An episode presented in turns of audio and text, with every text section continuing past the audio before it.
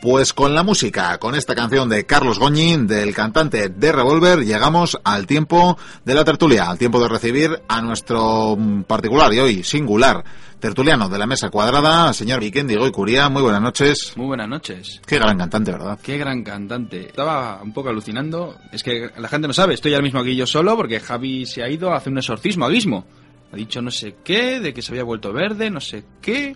He oído antes gritos de Batir diciendo también no sé qué de Velociraptors. No es por nada, pero a mí, a mí Javi, mm, no sé lo de mismo. A mí me ha dicho algo de religión, pero más bien algo de que se iba a hacer, en fin, protestante o algo así, que estaba pensando en pasarse de, de bando. Vamos. Ah, pues igual iba a bautizar al bicho. Pues podría ser, podría ser, no sé. Los protestantes, el bautismo sí, ¿no? Sí, sí, que practicaban. Hablando de protestantes, mucho tiene que ver con la historia de hoy. Mucho, mucho, bastante tiene que ver. Y es que os vamos a decir que hemos trasladado esta mesa, por más que estemos dos personas solo en ella, a Austria. Más particularmente a Innsbruck, que no es un pueblo muy conocido, pero sí os diremos que en los albores de 1547, fecha en la que, bueno, el emperador Carlos V, que será nuestro protagonista de hoy, andaba un poco a la gresca con los protestantes, ¿verdad? Bajo, un personaje majo, o sea, nos ha dejado aquí sentarnos en su tienda de campaña y todo. Sí, además nos ha dejado a cuidar eh, los caballos, bueno, nuestro caballo que hemos traído aquí, hay unas mulas muy simpáticas. Sí, sí, es que sí. Bueno, espero... Un personaje... ya, ya, oigo los cañones de fondo. Parece que ya han empezado ya la gresca, ¿no? Sí, ¿verdad? bueno, la verdad, nos tenemos, diremos a los oyentes que nos tenemos que retrotraer un poquito, porque aunque hayamos elegido esta fecha, mmm, tampoco nuestra máquina acierta tanto. Nosotros ponemos una fecha y se acerca, ¿verdad? No dice la Batir que está en el Jurásico, creo. sí, sí, lo está pasando mal, parece. Esta mujer... Sí. porque solo mismo sabe manejar la máquina. ¿Tú crees que después de esto volverá la temporada que viene? Pues no lo sé. La verdad es que no, no, lo sé. Bueno, si no, da igual. Hemos perdido ya 156 personas. Tampoco uno más, uno menos. Sí, tampoco es grave. Un boletín para que, oye, ¿quién quiere trabajar en la biblioteca perdida? Viajecillos, verás mundo. Con tanta gente en paro.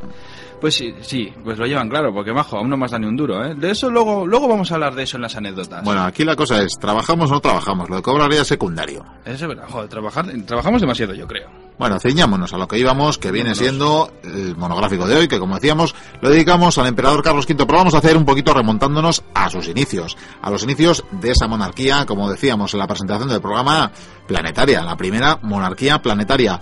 Igual concretamente eh, hablaremos de cómo se forjó, de cómo llegó a ser, de a lo que algunos historiadores llaman una gran casualidad, Sí, desde el punto de, cómo llegó al reinado, al reinado de tantos y tantos estados, de tantas monarquías, de cómo acabaron, bueno, eh, bajo su corona tantas eh, y tantas monarquías. Y una dinastía que muchos quizás no lo sabrán, pero llegó a durar 200 años. Bueno, casi 200 años. De hecho, este, es este personaje del que vamos a hablar esta noche es precisamente el primero, Carlos V. Vamos a hablar un poquitín más atrás para intentar entender muy bien cómo era la época, para luego poder presentar a este personaje, que curiosamente hay algo que me llama la atención. Los dos personajes más importantes de, de esta época, eh, del siglo XVI, en principio, de esa primera mitad, son Carlos V y prácticamente Francisco I, el de Francia. Sin embargo, el más famoso es Enrique VIII. Sí, la verdad que sí. ¿eh? Probablemente sea culpa de la televisión o de la historia, o desde luego que en los siglos venideros, una vez que decaerían las potencias primero hispánica y luego francesa, pues los ingleses se llevarían el gato al agua y la fama mundial, ¿verdad? Y son los que escriben, más que nada. Sí, eso es. Los, los vencedores, lo hemos dicho aquí más de una vez, los vencedores escriben la historia y me temo que la han escrito en inglés muy a menudo. Pues la historia de este personaje, si tiramos para atrás en el tiempo, yo creo que podíamos comenzar casi casi con la unión de los reyes católicos. En aquella época, en ya cuando estaba ya, bueno, había terminado de hecho la Edad Media, en España, bueno, eh, quedaba como último reducto de los árabes Granada. Bueno, los musulmanes quedaba Granada, que fue donde comenzó ese asedio que duró 10 años. Ese asedio se hizo por parte de Castilla y Aragón. En este caso, la reina Isabel y el rey Fernando de Aragón se unieron y bueno, unieron los dos reinos. ¿Qué es más? Justo, eh, o sea, poco tiempo antes hubo una guerra civil en la que se dudó mucho, no se sabía si Castilla se iba a liar, a liar con Portugal o con Aragón. Mucho hubiera cambiado la historia, ¿verdad? Tremendamente. Seguramente habría cambiado un montón la historia. Pero bueno, el caso es que, fruto de esta unión, bueno, los reyes católicos llegaron a tener cuatro hijos. Estaba claro que el siguiente descendiente de esa, de esa unión pues, eh, sería un soberano que ya controlaría todos los, todos los todos los territorios de Castilla y todos los territorios de Aragón, que no era moco de pavo, porque Aragón no solamente tenía el territorio que viene siendo Valencia, Cataluña y Aragón, no, tenía también eh, las Islas Baleares, tenía también, si no me equivoco, Sicilia y bueno, el reino de Nápoles, que era una especie de reino títere de Aragón, pero bueno, con, con esa impronta de- del Reino de Aragón. Ahí teníamos también las Islas Canarias y también teníamos los primeros territorios que empezaban a conquistarse para la corona de Castilla allende, allende los mares. Tenemos también en ese 1492, como bien sabemos, el descubrimiento, mm, lo dejaré entre comillas por no entrar en ese debate, ¿verdad? Otro día, sopa misterios. Eso es, ese descubrimiento de, de las Américas por parte del señor Cristóbal Colón. Y bueno, es que ya lo decías, ¿verdad? Termina la Edad Media en ese momento donde se dan varias cosas. Se da la conquista de Granada, se da el descubrimiento de América, se da la caída de Constantinopla. Hay una serie de, de- Es que de acontecimientos que caída, convulsionan. La caída de Constantinopla, de Constantinopla fue en 1453. Sin embargo, desde mi punto de vista, el Renacimiento eh, llega con la caída de Granada y justo ese mismo año con el descubrimiento de América, es decir, en 1492. O sea, no hace tanto tiempo. Pues imagínate, tenemos en este plan a los cuatro hijos de los reyes católicos, que son el príncipe Juan, la princesa Isabel, la tercera, que va a ser la futura Juana la Loca, que va a ser la madre de nuestra protagonista, y el infante Miguel. Resulta que Juana, bueno, la casaron para... Claro, los reyes eh, tenían ya un mucho poderío, eran ya una potencia en toda regla en Europa y comenzaron a hacer lo que hacen todos los reyes, que es casar a los hijos, sobre todo a las nenas, para realizar pues fructíferas alianzas. Y en el caso de Juana, pues le casan con Felipe I el Hermoso, que él tenía las propiedades de Borgoña. Esto nos va a venir de perlas porque luego eh, Carlos, cuando tenga que heredar todos esos títulos, veremos que gracias a esta, a esta alianza matrimonial, pues vamos, se va a quedar, o sea, cuando llegue a rey, va a, encontrarse con que es soberano de un montón de territorios, probablemente el que más tenga de toda Europa. Sí, enrazamos, o enraizamos también la rama de Maximiliano I de Habsburgo, que sería a la postre el abuelo de Carlos V o Carlos I de España. Que eso le ayudaría más adelante, por- simplemente por esa dinastía, a ser el futuro emperador del Sacro Imperio Romano Germánico. Bueno, por eso y por los sobornos. Sí, evidentemente, y a la postre quiero decir que, que, bueno, más allá que de, de María de Borgoña, ciertamente heredaría bastantes territorios, pero sería Maximiliano I quien le, vamos, el precursor de, de esa casa de Habsburgo o esa casa de Austria, también llamada. De hecho, Carlos en el futuro parte de esos territorios se los va a dar a su hermano para que él controle esa zona, para que España no, no podía dar con todo, y controlar esa zona. De hecho, su hermano se va a enfrentar con el tiempo a los turcos e incluso Carlos le va a ayudar y van a frenar a los turcos. De hecho, prácticamente son los únicos que pueden frenar a los turcos. Aunque como veremos en el Mediterráneo las, llevamos, las llevaron siempre de perder, hasta el Lepanto. Que eso ya es otra historia, por Sí, supuesto. no nos vayamos tan adelante. Decíamos que estábamos en 1492, pero serían ocho años después, cuando, estando además eh, en curiosos acontecimientos, porque estaban de fiesta, digamos, en una, en una gala, Sí. Cuando le sobrevino el parto a Juana, a la postre llamada Juana Loca, eh, allí fue ella sola al baño Sí. y ahí dio a luz al que sería Sin- el sin emperador. gritar, sin gritar, además. si Sí, parece que nadie se enteró, ¿verdad? Cuando fueron a por ella ya tenía el niño entre brazos. Sí, además, eh, lo que tú has dicho fue el 24 de febrero del año 1500 en Gante. Debió de ser un, un castillo que debe- ya no debe de existir, es el castillo. Eh, lo curioso de este personaje, realmente, eh, este hombre cuando llega aquí prácticamente no sabe ni hablar en Sí, castellano. es, de, es de Flandes, que es algo muy gracioso porque sería a, a la postre también el, el territorio polémico, ¿verdad? Siempre polémico con los Austrias, Pues sí. ligado a esa, dinastía. Y claro, en estos momentos son, es que son momentos instantes gloriosos para ahora mismo para la corona de Castilla y León, por varias razones. Hemos dicho que ha habido esa unificación, ha caído Granada y han descubierto América. Está creciendo, eh, se está haciendo muy fuerte, ese oro y esa plata, sobre todo esa plata que viene de América, está pagando los ejércitos, aunque casi nunca venían un duro, porque aquí la verdad es que no, no estaban muy bien pagados los ejércitos, y llegaron victorias. En estos momentos Francia es la potencia militar más fuerte del momento y España se enfrenta a, Francia en Italia. Tienen varias batallas y ocurre que esto va a ser luego una constante porque Carlos se va a enfrentar a Francia en cinco ocasiones. O sea, van a ser enemigos aférrimos. Y estas, precisamente estas contiendas comienzan con las historias del Gran Capitán en esas guerras de Italia, las dos que hubo, y empezaron, empezaron a ganar batallas y a conquistar territorios. Y llegó un momento en que casi media Italia era territorio español. Entonces, claro, ya España era una potencia en toda regla que se reafirmaría con todos los movimientos que haría Carlos en el futuro. ¿Cómo llegó Carlos al poder? Como bien he dicho hace un momento, su madre era la tercera en la dinastía. Y es más, encima Juana Y bueno, la llamaron Juana la loca por una razón. Debía tener algún problemilla psicológico que tenía algo que ver con que su marido le gustaba un poco flirtear. Bueno, era un poco pillín. Sí, con las aventuras de Felipe. Y, Y, ella quería mucho a su marido y era muy celosa y se volvía, en fin, se volvía loca en toda regla. Y el caso es que la intentaron quitar del poder. Y de hecho, en principio, supuestamente lo consiguieron. Sin embargo, su marido murió. Tuvo una muerte prematura y eso ayudó a Carlos a que llegara al poder. También porque ayudó a esto, porque precisamente el príncipe Juan, la princesa Isabel y el infante Miguel, es decir, los tíos de Carlos, mueren.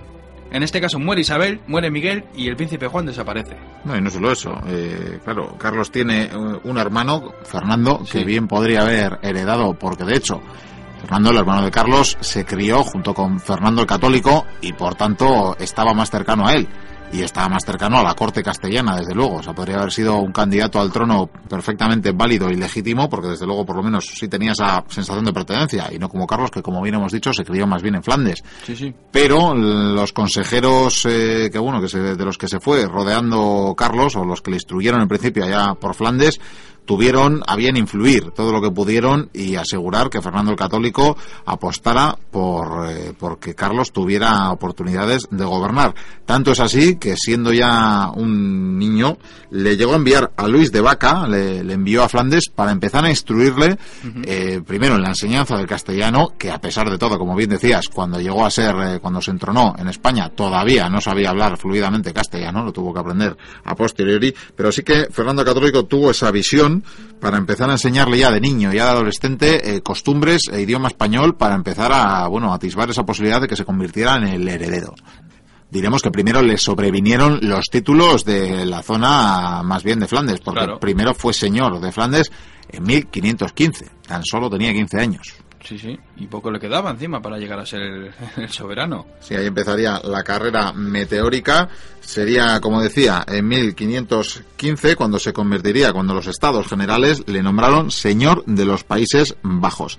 En ese mismo año fue cuando Adriano de Utrecht, que sería, bueno, pues uno de sus más, eh, iba a decir consejeros, pero más bien eh, mentor e incluso el que dirigiría eh, su pensamiento, sus decisiones, viajó a España para asegurar que Fernando el Católico no iba a apostar por, por Fernando, que era, como decía antes, su nieto favorito. Y ya, la parte española empieza en 1516. En enero, Fernando II de Aragón hacía su testamento y nombraba a Carlos gobernador y administrador de los reinos de Castilla y León. En nombre, eso sí, de la reina Juana, que claro, estaba incapacitada por la enfermedad, como habían hecho las cortes de Valladolid, pero claro, en Aragón también se lo dejaba Fernando a su hija Juana, pero nombraba también gobernador general a Carlos. Entonces, en la práctica, mm, gobernaba estos territorios, a pesar de que solo contaba con 16 años, evidentemente tampoco lo hacía en nombre de, Juana, de Juana la loca, inhabilitada, como decimos. En enero también de ese, de ese mismo año murió por fin el rey Fernando el Católico, y a partir de entonces ya empieza a tomar la idea, bueno, de Carlos, eh, la historia recoge de que de Carlos, pero entiendo que de sus consejeros más bien, de eh, proclamarse rey, rey de España o rey de los de las monarquías eh, hispánicas. Evidentemente, pues eh, por los consejeros flamencos que, que le rodeaban. Esto, sin embargo, no estaba muy bien visto en la península, entre otras cosas por eso, porque se les veía como los extranjeros de Flandes. Es que- y, yo creo que más bien tenían sobre todo mucha rabia hacia sus consejeros. Es que veía que estaba rodeado de consejeros de Flandes, vienen los extranjeros de fuera. Sí, Y en bien. este caso vino ese ese rey que viene de fuera, que ha sido criado fuera, que no sabe hablar bien castellano, que viene con un montón de, gente de Flandes, que son extranjeros. Y claro, y se montaron pues dos revueltas. Hombre, antes de eso ya, incluso solo con declarar las aspiraciones, a, a los dos meses de declarar sus aspiraciones de convertirse en rey, el Consejo de Castilla le enviaría una carta pidiéndole que respetase los títulos de su madre. Eso sí, apenas diez días después de los funerales del rey Fernando, eh, estos terminarían con los ritos de vivan los católicos reyes, doña Juana y don Carlos su hijo. Vivo es el rey, vivo es el rey. O sea, al rey muerto, rey puesto, ya empezaban a ver que igual no era tan mala idea que Carlos asumiera el trono. Y fue en marzo de este mismo año cuando Carlos envió una carta a Castilla en la que informaba de que se daba a sí mismo el título de rey. Y ya empezaba, bueno, su larga lista, que no voy a citar entera, pero su larga lista de títulos, con Juana todavía como reina, eso sí, o sea, aparecían como, como reina, aparecía Juana y como rey aparecía Carlos, su hijo. En fin, voy a hacer los primeros solo. Castilla, León, Aragón, las dos Sicilias, Jerusalén, Navarra, Granada, Toledo, Valencia, Galicia, Mallorca, señor de Vizcaya también, por decir algo más cerca, duques de Atenas incluso, bueno, todos esos nombres y todos esos títulos, sí, todos esos títulos que se iban arrogando más bien que tenerlos en la práctica. Evidentemente, como duque de Atenas, eh, en fin, ¿qué podría decir en esa época? Duque de Atenas, los almogávares, hombre. Eso es, eso es. Diremos también que tras Castilla, porque iba poco a poco, todavía no tenemos un país unificado, ni tenemos un solo rey, que sería ya Carlos V el que lo haría, o Carlos I en España, eh, sería el primero en convertirse en rey de Castilla, de Aragón y de Navarra. Sería el, primero. El primero, el primero global, por así decirlo, el, primero de todos. El primero que unificaba de algún modo ya por herencia todas las coronas. Y España como tal empezaba ahí con él prácticamente. El primero, después de Castilla, el primero de los, de los reinos de, en declarar, o bueno, en, en aceptar a Carlos como rey sería el reino de Navarra, o bueno, los que imperaban entonces. Recordamos que en 1512 ya había perdido su independencia como tal. Y a partir de ahí, en los siguientes años, iría poco a poco consiguiendo el reconocimiento de los diferentes de los diferentes reinos. Que era, un cambio tremendo esto, o sea, era algo nuevo. En cuenta que estamos hablando de, de repente de una edad media donde hay dos, tres reinos en la península, de repente y vamos, fue un choque para todos tremendo. De hecho, por eso vienen esas revueltas. Bueno, y sería, por seguir un poquito con la cronología, ya decíamos que fueron unos cuatro años más o menos en las que conseguiría poco a poco el apoyo de las diferentes cámaras de los reinos que había por aquel entonces en la península ibérica, bueno, excluyendo Portugal, por supuesto, aunque acabaría cayendo en manos de, la Casa de Austria. Sería en 1517 ese famoso desembarco en, bueno, en principio la intención era irse a Santander, acabó en, Asturias y reunidas en febrero de 1518 las Cortes de Castilla, eh, reunidas en Valladolid, como rey a Carlos. Esa ya sería pues la coronación oficial, digamos, ¿no? Eso sí, le hicieron una serie de peticiones al rey, entre otras, pues lo hemos dicho más de una vez, llegó casi casi sin o, sin casi, vamos, no hablaba demasiado bien el castellano, entonces le exigieron casi aprender a hablar castellano le dijeron sobre todo que dejaran de nombrar eh, a extranjeros en los títulos eh, fuertes de, de la Cortes, mejor dicho.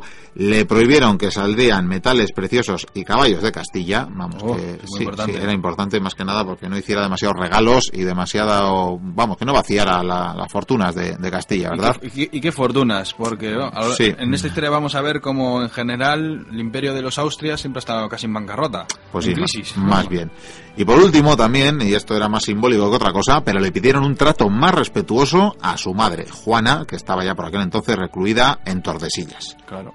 En Aragón la cosa seguía bastante convulsa. Ese mismo año Carlos era jurado como rey, pero vamos, que, les costó. En 1919, es decir, al año siguiente de esta coronación ya en Castilla, entraba en Barcelona, convoca a las Cortes catalanas. El emperador Maximiliano muere también ese mismo año, y claro, aquí ya se crea una primera trifulca en, en, la península. ¿Por qué? Pues porque, como digo, Maximiliano muere ese mismo año. Carlos debía ir a Valencia, a las Cortes Valencianas, para una vez más, eh, bueno, pues eh, que, le aprobaran como rey. Pero claro, ¿qué dijo? Pues eh, prefiero ir a que me declaren emperador a, Alemania que quedarme a, a, parlamentar con las Cortes castellanas.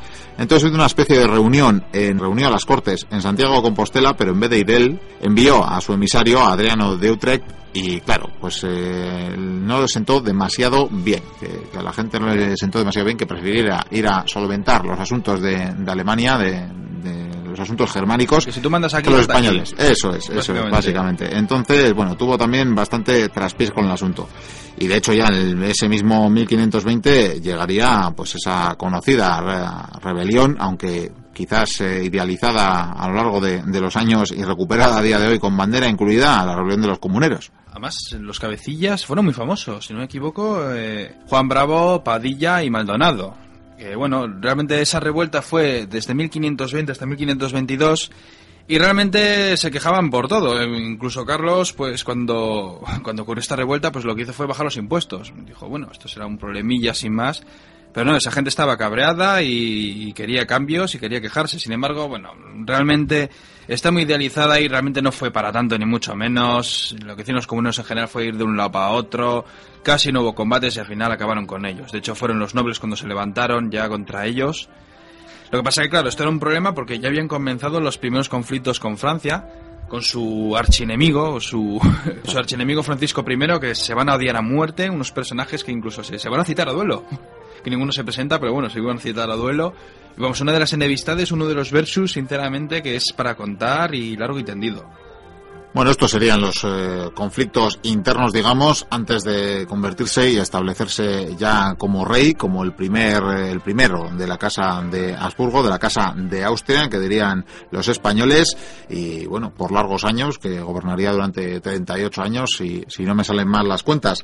Y bueno, él crearía consejos como el de Indias, crearía un consejo de Estado, que bueno, le servía como asesoramiento privado y de hecho los centralizó porque salvo este Consejo de Estado que era itinerante, o sea, lo convocaba ya donde le hacía falta, el resto de consejos se establecieron en Valladolid, que sería la capital administrativa, todavía Madrid no, no entraba en esa calificación, se convirtió en capital administrativa y prácticamente hasta 1561, y hasta el siguiente rey que decidió, decidió mudarse a los madriles, ¿verdad? Sí, y por eso es la ciudad que hoy en día conocemos.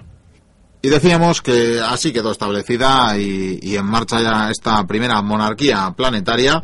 Y por cierto, que lo de planetaria, aunque sería, aunque el que se quedaría el calificativo de mi reino o mi imperio más bien, nunca se pone el sol, sería ya Felipe II. Eso es porque no vio el de Gengis Khan. Eh, ciertamente. Bueno, pero aunque haya habido imperios mayores en, extensión, lo que tiene, lo, que tenía este imperio es que estaba ya en diferentes partes. no olvidemos que incluso se asentaban ya, había eh, durante el reinado de Carlos V, no solo ya está Hernán Cortés conquistando Nueva España, México, eh, no, no, solo está Pizarro conquistando el Imperio Inca, mm. eh, Perú, lo que sería Colombia, está Orellana, internándose en, la Amazonia, están de Balboa, los primeros asentamientos, tantos... los primeros asentamientos en el Río de la Plata, eh, la primera fundación de Buenos Aires incluso, está el Cano también terminando esa vuelta al mundo. El Imperio de Gengis Khan no tenía un, bueno, no tenía dos océanos es medio, claro. es a lo que te voy que igual por extensión no, pero desde luego, en, bueno, por aquella frase de que, de que el sol siempre pegaba en alguno de los territorios de la monarquía hispánica. Eso sin duda.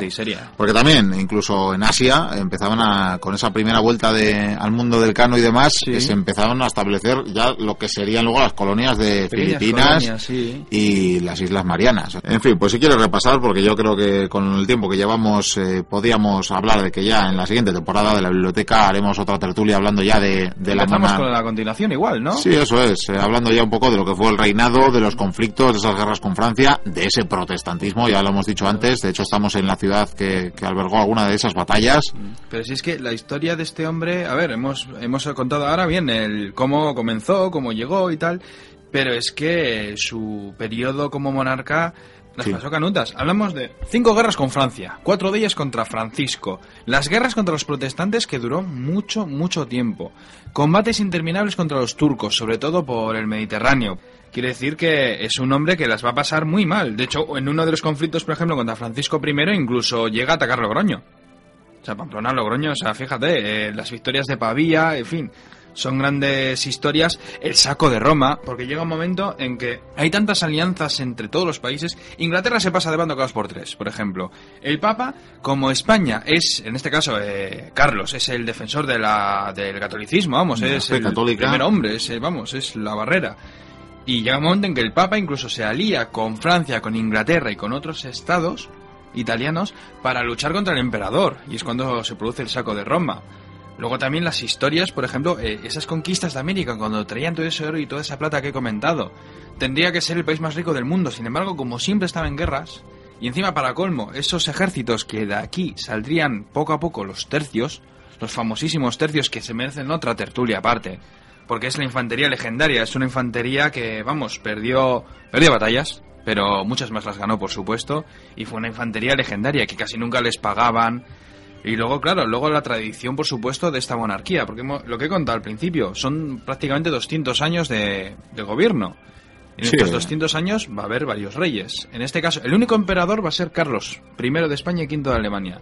Después tendremos a su hijo Felipe II, ya que Felipe I fue su padre, el borgoñés. Luego está Felipe III, Felipe IV y ya por último Carlos II. Que Carlos II ya con tanto casar entre primos, cuñados, sobrinos, ya se La de- herencia genética ya quedó bastante agotada y... Sí, de hecho, Batir creo que hizo un viaje y estaban haciendo un Sí, exorcismo. ahí, ahí vio el exorcismo. Y no salió bien, ¿eh? No, no sale bien. Bueno, y tanto es así que esto casi es la, la monarquía puente, ¿verdad? Porque es casi pasar de, de- de esa unificación de los reinos peninsulares, de la casa de Trastámara, de los reyes católicos, es pasar directamente al- a los Borbones, o sea, es la, la dinastía que queda en medio. Bueno, pues como veis, eh, los Austrias dan mucho de sí, esos 200 años, esos 200 años además en la cumbre, ¿no? Lo que, lo que encumbraría eh, uno de los imperios más eh, importantes, la potencia hegemónica de, de la época, podríamos decir. Sí, sin duda. Y nada, pues eh, como da mucho de sí, me invitaré a mi, a mi tertuliano de la mesa cuadrada Sí, a que cuando empiece la tercera temporada de la biblioteca, pues bueno, sea uno de los primeros temas que traigamos a esta mesa. De hecho, y si a la gente le gusta, podemos seguir con monarquías, porque ya sabes que a mí es un vicio esto de las monarquías, me encanta. Sí, sí. Pero bueno, te voy a decir otra cosa. Eh, estamos aquí en plena guerra contra los protestantes, como te decía, en Innsbruck. Los y- cañones empiezan a caer cerca ya, ¿eh? Sí, empiezan a quedar cerca y, y me están diciendo como que hay que batirse en retirada. Así que yo te invito a que cojamos el caballo Sí. y que, y que pongamos pies en polvorosa o herraduras en polvorosa porque esto se está poniendo bastante feo. Bastante. ¿Dónde, dónde Vamos está- a por el caballo. ¿Dónde está el caballo? ¿El caballo? ¿El caballo? Eh, ¡Que se lo ha llevado! ¡Que se lo ha llevado! Oye, lleva una corona. Hombre, como que es el rey, es el emperador. ¿Estás diciendo que Carlos I de España y V de Alemania nos ha robado el caballo? Maldita sea, un imperio por un caballo. Bueno, Un caballo. Eh, hay que irse, hay que irse. Cojamos esta mula. Sí, pero vamos a por él. Sí, sí, vamos a por él si llegamos en mula, claro. Claro eh, esto para dar coces está bien, para correr no sé yo. Venga, Miquel, empieza. Venga, vamos.